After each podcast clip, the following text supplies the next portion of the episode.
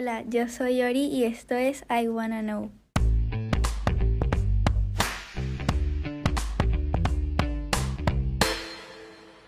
Hola a todos, bienvenidos otra vez a I Wanna Know.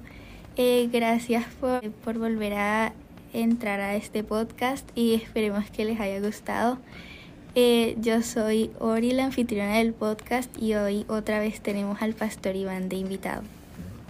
Gracias, Ori. Qué, honor tan grande el poder volver a estar contigo, acompañándote en este espacio y poder también hablar a nuestros jóvenes, adolescentes y no tan jóvenes también, porque sé que nos, va, nos están eh, escuchando muchos adultos también. Así que qué alegría poder estar aquí para resolver dudas que en algún momento todos tenemos y que estoy seguro que nos va a ayudar mucho.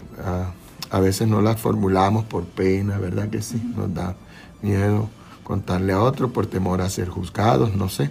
Pero qué bueno poder compartir en este espacio para eso. Dios los bendiga.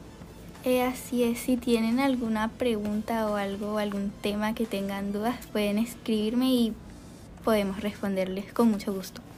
Eh, hoy vamos a hablar sobre por qué creen un libro anticuado. En el libro anticuado que nos referimos es la Biblia. Eh, la Biblia es como nuestra guía para vivir conforme a Dios, donde están las promesas de Dios.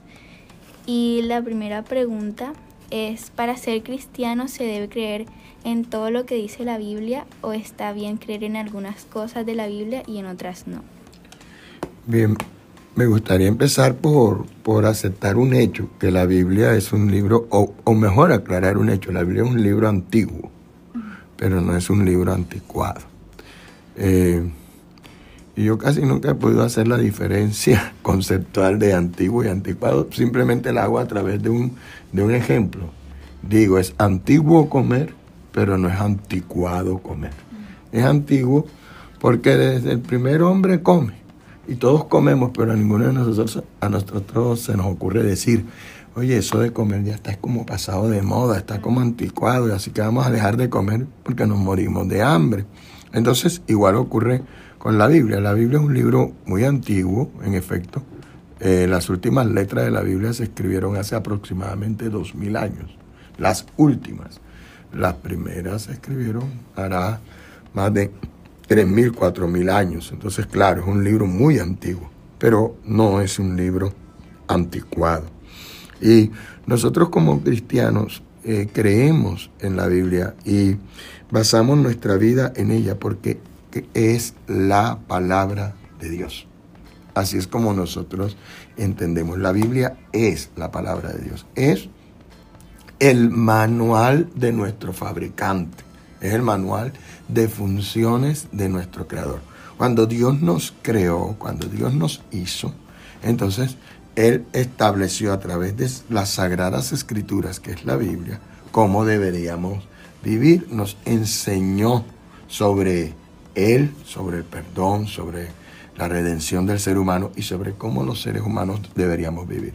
De manera que cuando nosotros eh, miramos la Biblia, nosotros la miramos como cuando compras un aparato y otra vez, cito así, compro un celular, se supone que el celular viene con un manual como de instrucciones, ¿verdad? Que me enseña a usarlo. Me va a explicar qué no debo hacer y qué debo hacer. Bueno, la Biblia es eso en relación con el ser humano.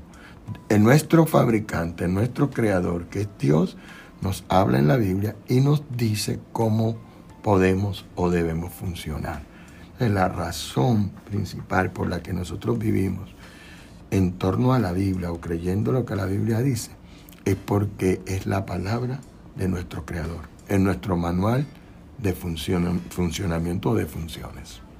Entonces, ¿usted cree que está bien creer en algunas cosas de la Biblia y en otras no? Bueno, en realidad no. En realidad, como creemos que la Biblia es la palabra de Dios, creemos que no hay errores en, la Biblia, porque Dios no se equivoca. Entonces, como nosotros creemos que no hay errores en la Biblia, creemos que hay que eh, aplicarla o vivir por toda ella, creer en todo lo que la Biblia dice, porque Dios es muy sabio y Dios no se equivoca. Entonces, en la Biblia no hay errores y eso es una de las afirmaciones más radicales del cristianismo. En la Biblia no hay errores. no podemos aceptar unas cosas y otras no. No tenemos esa autoridad ni ese derecho. Ok, ¿y por qué basamos nuestras opiniones en la Biblia?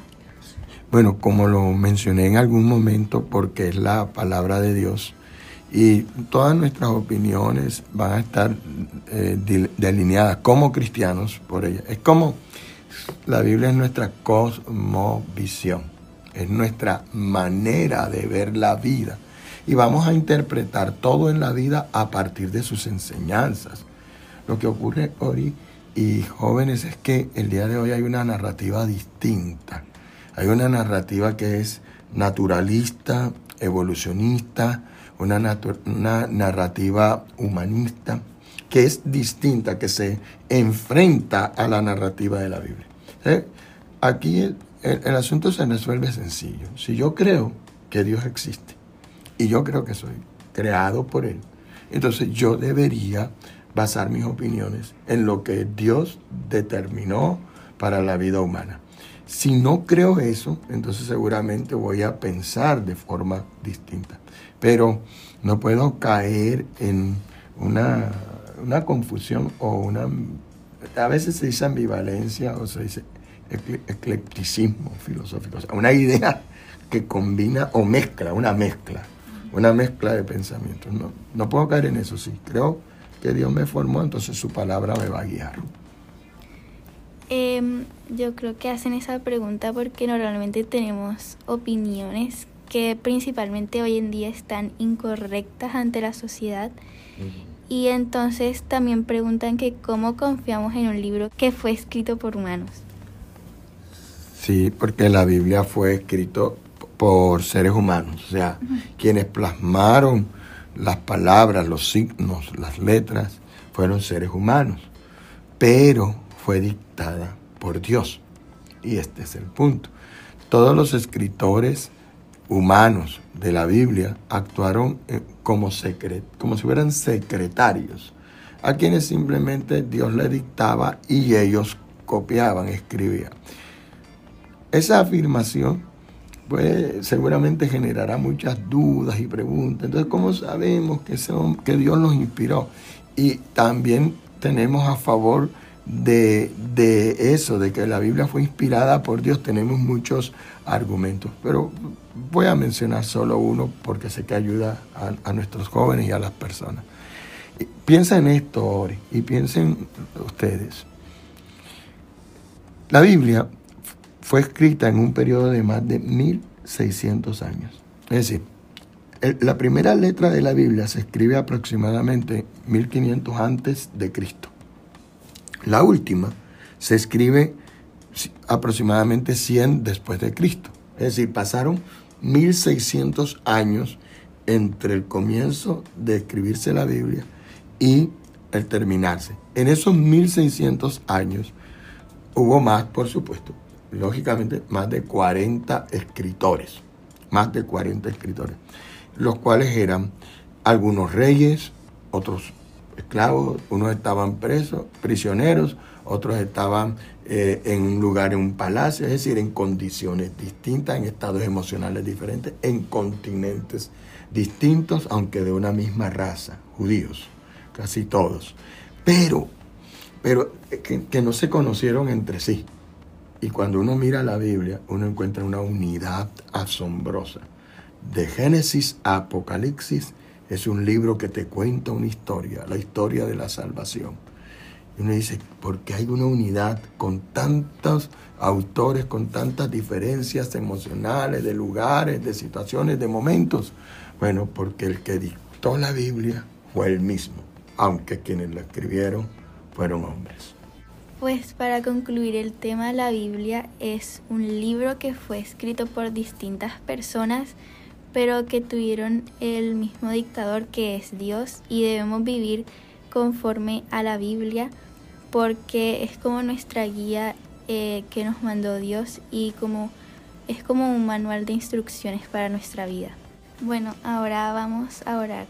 Señor, eh, gracias por permitirnos desarrollar el podcast, gracias porque eh, ya es el segundo episodio y gracias por cumplir tu propósito en el desarrollo del podcast. Esperamos que los jóvenes o las personas que estén escuchando eh, se interesen en leer la Biblia para que te conozcan cada vez más y guía su vida. En el nombre de Jesús, amén. Bueno, ese fue el segundo episodio del podcast eh, de I Wanna Know. Esperemos que les haya gustado y que haya, y que haya quedado claro. Eh, gracias Pastor Iván por estar aquí y acompañarnos y esperemos que se interesen y, y escuchen el próximo podcast que también va a estar interesante. Gracias Ori, Dios te bendiga y gracias a todos los que nos acompañan en este espacio. La gracia del Señor sea sobre ustedes.